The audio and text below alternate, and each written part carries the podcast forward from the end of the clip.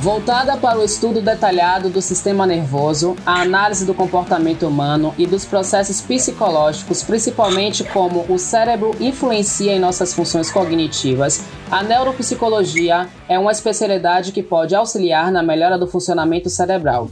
No podcast do Muita Informação, recebemos a especialista em neuropsicologia pela Universidade Del Aconcagua, na Argentina, Amanda Torin. Olá, Amanda, seja bem-vinda, tudo bem? Oi, Jones, tudo bom? Obrigada.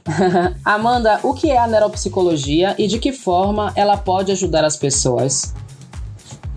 É muito bacana essa pergunta.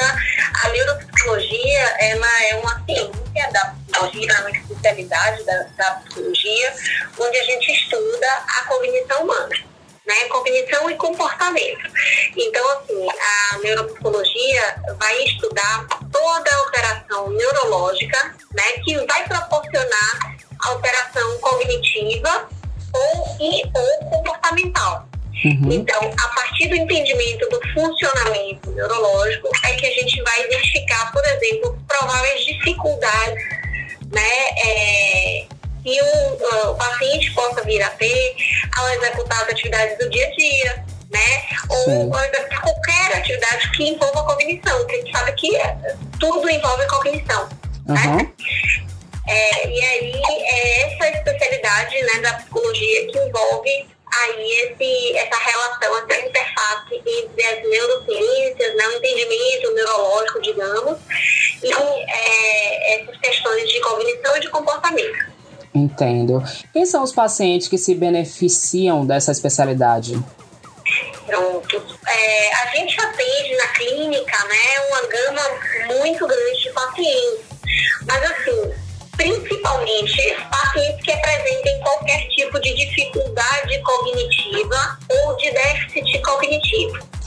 E aí a gente vai ter alguns transtornos que comumente chegam para a gente na clínica. Uhum. Então a gente vai ter, por exemplo, pacientes que têm ou sofrem algum, de algum transtorno do neurodesenvolvimento. Então a gente vai ter aí, fazendo parte desses transtornos do neurodesenvolvimento, as crianças que têm TDAH, ou pessoas, né, adultos que têm TDAH, que é o transtorno de déficit de atenção e hiperatividade. Uhum. A gente vai ter a criança ou adulto que tenha TEA, que esteja dentro do TEA, que é o transtorno do espectro autista. Sim. Tem o, a deficiência intelectual, os transtornos de aprendizagem. Além dos transtornos do neurodesenvolvimento, e a gente falou aí, citou eles, né? A gente tem os transtornos neurodegenerativos, neurocognitivos. Uhum. E aí entram todas as demências, né? A gente tem, assim, a, o comum as pessoas conhecem mais a demência de Alzheimer. Sim. Mas nós temos vários tipos de demência. Então, a gente tem a demência de Alzheimer, a demência frontotemporal, é, demência por corpos de Levy, né, vascular. Então, nós temos vários eventos aí, várias é, patologias relacionadas à degeneração. Então. Também tem um outro nicho de paciente que é, terminam sofrendo muito dessa especialidade, que é o paciente que sofre alguma lesão encefálica adquirida que a gente Sim. chama, sofrer aí um traumatismo de crânio, né, traumatismo crânio encefálico, na verdade, o TCE, como a gente conhece. Acidentes, é, né? Isso, às vezes acontece um acidente, né? Sofre um acidente no trânsito, sofre um acidente em casa, sobe no telhado e cai, e aí é, ocorre um trauma, né, encefálico crânioencefálico, geralmente. Uhum. E aí esse paciente, cognitiva.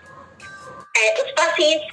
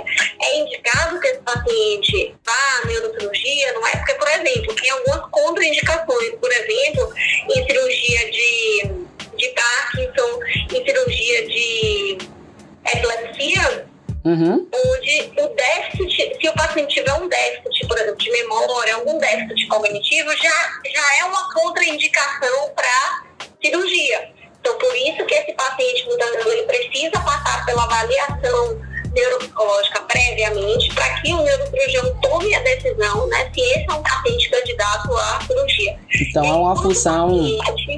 Uma função de extrema importância, é principalmente aí nesse processo de antes de, da cirurgia, né? É necessário. Com certeza. Que antes da cirurgia todos passem por isso. Já aconteceu sim, casos de não passarem? Comumente, comumente o neurocirurgião, quando ele, é, ele identifica que a possibilidade do déficit, ele já vai pedir, né? Sim. É, é protocolo, na verdade. Ah, protocolo, entendi. Como protocolo, na verdade, né? Uhum.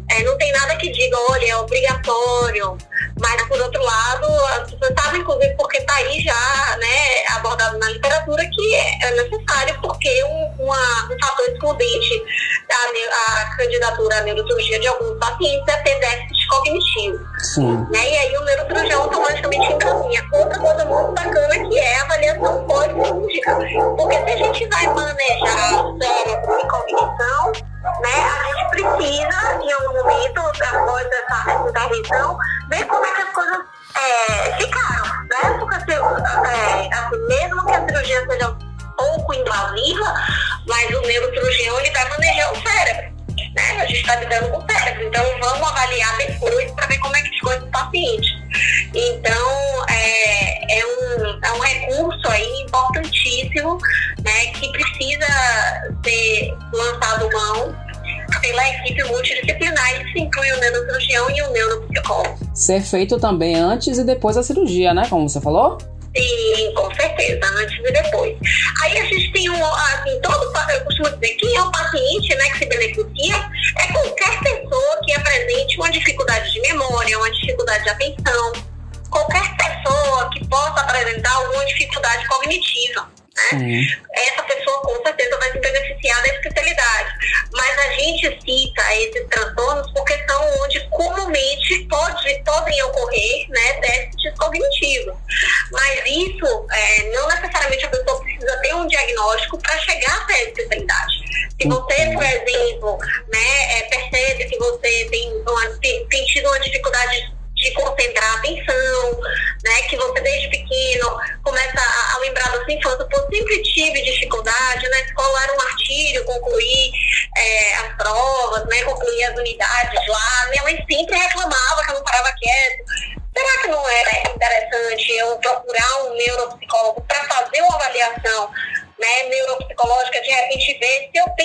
dificuldade de atenção ou chego a um déficit de atenção, né? Ou então, por exemplo, o adulto, né, que já é um adulto maior, a partir dos 60 anos, começa a ter episódios de desorientação, ou esquece muitas coisas, né? Será que não é bom a gente já começar a fazer uma avaliação para ir, de repente, fazendo uma estimulação cognitiva, para evitar que essa perda vá acontecendo, evitar ou postergar um processo de demência que possa vir ao decorrer do tempo? Né? Então, assim, todo paciente que apresente qualquer dificuldade cognitiva pode se beneficiar da especialidade. Não só pode, como deve. Amanda, o que é essa avaliação neuropsicológica e como é feita a, essa avaliação? Massa, a avaliação neuropsicológica é uma das aplicabilidades da clínica da neuropsicologia. Né? Uhum. Então a gente vai ter aí é, a avaliação e a intervenção neuropsicológica. Como é que acontece a avaliação? A gente, a avaliação é composta de uma sessão de anamnese, onde eu é, comumente digo que a gente vasculha a vida desse paciente, então eu faço muitas perguntas, às vezes eu um familiar, principalmente se o paciente é muito idoso, se é uma criança, né? Então aí a gente faz um monte de perguntas como foi que nas, o nascimento, como foi a gestação, como foi o parto, andou com quantos anos, falou com quantos anos, mamou, não mamou, como foi a introdução de alimentação. Então a gente faz toda a investigação da vida do paciente, né? Também essa queixa que aparece e vem para a gente com essa queixa, o encaminhamento, quem foi que encaminhou, por que encaminhou. Então, isso aí leva geralmente de uma a duas sessões, né? Pode ser, geralmente leva uma, mas pode ser que, que leve mais tempo. Sim. Depois que a gente conclui esse primeiro momento, que é a anamnese, a gente vai para a sessão de a, a parte de testagem. né, as sessões de testagem, onde a gente vai aplicar uma bateria de testes né, que avalia aí as funções cognitivas. E isso inclui inteligência, atenção, memória, habilidade espacial, funções executivas e linguagem. Né? Então a gente vai aplicar nas sessões que se seguem essas baterias, essa bateria de testes para avaliar todas as funções né, cognitivas do paciente. Terminado isso, geralmente a gente toma um recesso de sete, de uma a duas semanas, mais ou menos, para poder produzir um laudo, que é o documento que vai ser originado a partir dessa avaliação neuropsicológica. E aí, munido de toda essa informação que a gente foi arrecadando né, na anamnese ao longo da avaliação, é, os resultados quantitativos dos testes, a observação do profissional, né, que entende ali, né, e está tá atento a qualquer sinal de algo que possa chamar atenção, para que ele possa, juntamente com os dados, né, tirar uhum. conclusões, aí a gente vai elaborar o laudo e aí chama a família e o paciente. Se for menor de idade ou idoso, chama a família também. Se não, se for um adulto, a gente chama de novo o paciente para o que a gente chama de sessão devolutiva, onde a gente faz a leitura do laudo com o paciente, explica, tira todas as dúvidas, explica tudo que a gente observou durante as sessões de avaliação. Né? Então, isso seria a avaliação. Aí, na avaliação, a gente tem né, tudo que foi observado pelo profissional. Geralmente, o profissional é, faz uma. É, como é que eu digo? É como se fosse uma conclusão, um apanhado do que ele observou e faz os encaminhamentos, se tiver necessidade, de que o, o paciente seja encaminhado ou para um, é, uma intervenção neuropsicológica, ou para o neurologista, ou para o fonoaudiólogo ou psicopedagogo e por aí vai. Psicoterapia também, né? Por aí vai. Entendo. É, quem são os profissionais que trabalham com a, com a neuropsicologia? É muito bacana essa pergunta. A neuropsicologia, pelo nome, todo mundo pensa que para ser neuropsicólogo a gente tem que ser psicólogo, né? Uhum. E não é bem assim. Hoje a gente tem vários profissionais que não têm por formação psicologia e que são especialistas em neuropsicologia. Então, por exemplo, a gente tem ótimos profissionais que são neuropsicólogos, que são fonoaudiólogos, né? É, que são às vezes médicos. Então, assim, não necessariamente você precisa ser psicólogo, né? É, mas assim, aí você vai ter uma diferença na prática. Tem um curso de especialização no caso, né? Exato. É um curso, é uma especialidade, né? É, você vai certamente aprender coisas sobre isso na faculdade, por exemplo, de psicologia. Mas você não sai da faculdade de neuropsicólogo, você se especializa em neuropsicologia, uhum. né? E aí você vai ter um pouco de diferença na prática do neuropsicólogo que é, tem formação em psicologia para a prática do neuropsicólogo que não tem formação em psicologia. Por quê? Porque é, muitos testes que a gente usa para fazer avaliação neuropsicológica, eles são de uso exclusivo do psicólogo, que são testes psicológicos.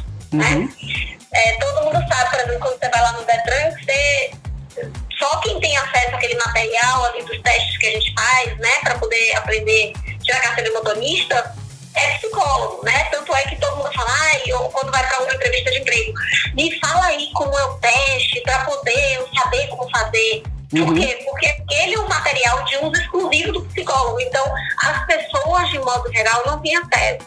Entendo. Mesma coisa na avaliação neuropsicológica. Tem muitos materiais é, que são utilizados, como, por exemplo, por exemplo, o teste padrão ouro para avaliação de QI hoje no Brasil, né, que é um teste, que é um instrumento exclusivo de uso de psicólogo. Uhum. Agora, veja, isso não quer dizer que nós não tenhamos muito bons profissionais neuropsicólogos que não sejam psicólogos de formação.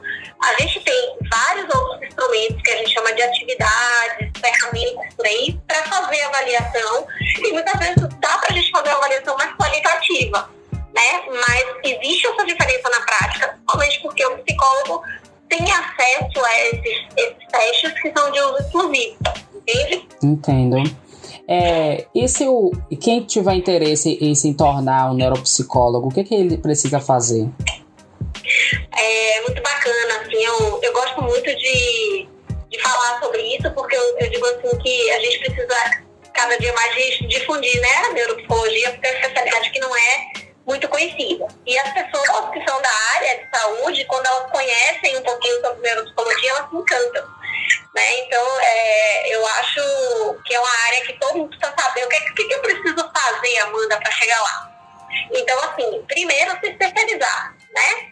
Eu acho importante a pessoa optar por fazer uma especialização, né, um curso de especialização. O ponto de partida é esse, né?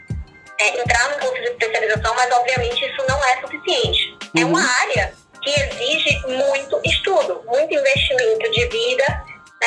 de vida, porque você precisa estudar bastante. Além disso, é uma área que você precisa se atualizar constantemente. Então, não adianta você fazer especialização em neuropsicologia e achar que aquilo vai ser suficiente. Eu falo para os meus alunos que todos os dias da minha vida eu estou estudando. Pode ser que eu não sente a bunda na cadeira para estudar por uma hora, você mas dá... algum artigo eu lendo. Você dá aula também de psicologia, da neuropsicologia? Qualquer coisa, uhum. eu dou, né? Tem um projeto também de, de aula de neuropsicologia gratuita para alguns para alunos que são negros, de baixa renda, né, que não tem como ter acesso a uma especialização em neuropsicologia. Obviamente não é um curso de especialização, né, é uma iniciativa própria, na verdade é como se fosse um grupo de estudo, né, e aí eu converso sempre com eles, olha, é uma área árdua, por quê? Você, por mais que você não sente para estudar umas, duas horas sentado ali, você tem que estar tá sempre lendo porque, assim, é uma área mais recente da psicologia. Sim. E tá, na última, nos últimos anos, o que tem saído de novos estudos não está no gibi. Então, a gente precisa constantemente estar estudando. Não tem jeito. Né? Todo dia sai algo novo, um teste, inclusive, novo aí, é validado aqui no Brasil. Né? E a gente precisa ter acesso a tudo que a gente tem aí de material para você lançar mão com os melhores materiais na hora, inclusive, de fazer avaliação. Uhum. Né? Então, assim, é, primeiro fazer a, a, a, especialização, né? Segundo, ter, gostar da área, porque você precisa ter essa disponibilidade para estar estudando. Cada caso é um caso. Então, o que eu falo para os meus pacientes, né? Quando eu termino a parte de testagem, agora eu vou estudar o seu caso. Sim. Eu tento para fazer todos os cálculos, ver como foi o rendimento do paciente no teste, fazer as continhas, quanto é que o, o rendimento que o paciente obteve, observar todos os dados, ler sobre né, os testes que ele apresenta. Ou seja, você vai estudar o caso de cada paciente, né? uhum. né? Não é um, um, trabalho que você faça de qualquer forma, entende? Entendo. Então, a pessoa precisa ter essa disponibilidade. Eu, é eu vi nas suas redes sociais que você tem feito vídeos educativos sobre o tema. É, o que, que você pensa sobre as ferramentas das redes sociais no contexto de auxiliar as pessoas a entenderem diversos assuntos importantes, principalmente o da neuropsicologia? Ah, Jones, eu acho é, assim, uma ferramenta fantástica. É, uhum. Foi algo que eu tive que ir aprendendo, porque eu sou nova no Instagram, né? Digo que tem pouquíssimo, pouquíssimo tempo que eu tenho Instagram, acho que foi de 2018 para cá. Uhum. Mas eu comecei a perceber, desculpa, e ali eu tinha é, a oportunidade de alcançar, de ter uma, uma, uma visibilidade, né? Sim. E aí eu nem falo comercial, eu falo no sentido de informar as pessoas. Porque é uma especialidade que existe assim, a, os próprios profissionais da área de saúde não conhecem. Uhum. Entende? Então a gente precisa né, dar esse passo para que essa, essa profissão ela apareça, para que as pessoas possam usufruir desse serviço quando tiverem necessidade. Então, as redes sociais assim, vieram de uma forma muito certeira né, para que é, eu vejo né, na minha prática, para que eu possa informar as pessoas. Exatamente. Né? Às vezes ela não vai fazer uma avaliação neuropsicológica comigo e tudo bem, não tem problema. Contanto que se ela tem a necessidade, ela busque o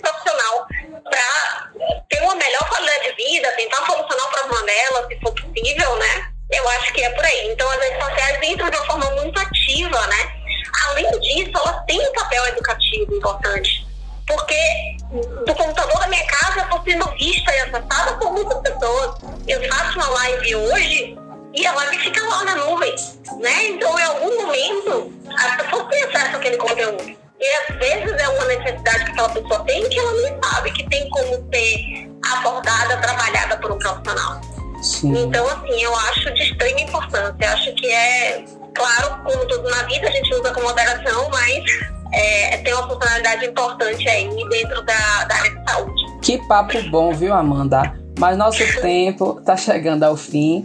E para finalizar, eu queria que você deixasse uma mensagem para gente. Uma mensagem em ano de pandemia, né? Que foi um ano. tem sido um ano difícil para todo mundo. Mas é, eu quero que as pessoas saibam que essa é uma especialidade muito importante e que o paciente precisa ter acesso ao que faz essa especialidade, né? Para que ele não fique esperando ser encaminhado por ninguém, né? Eu acho que agora que a gente está tendo um pouco mais de tempo, inclusive, para estar tá dedicando a autocuidado, à saúde, né? Porque infelizmente temos que estar mais em casa do que na rua, então isso dá a possibilidade da gente voltar a olhar para dentro, se observar mesmo, né?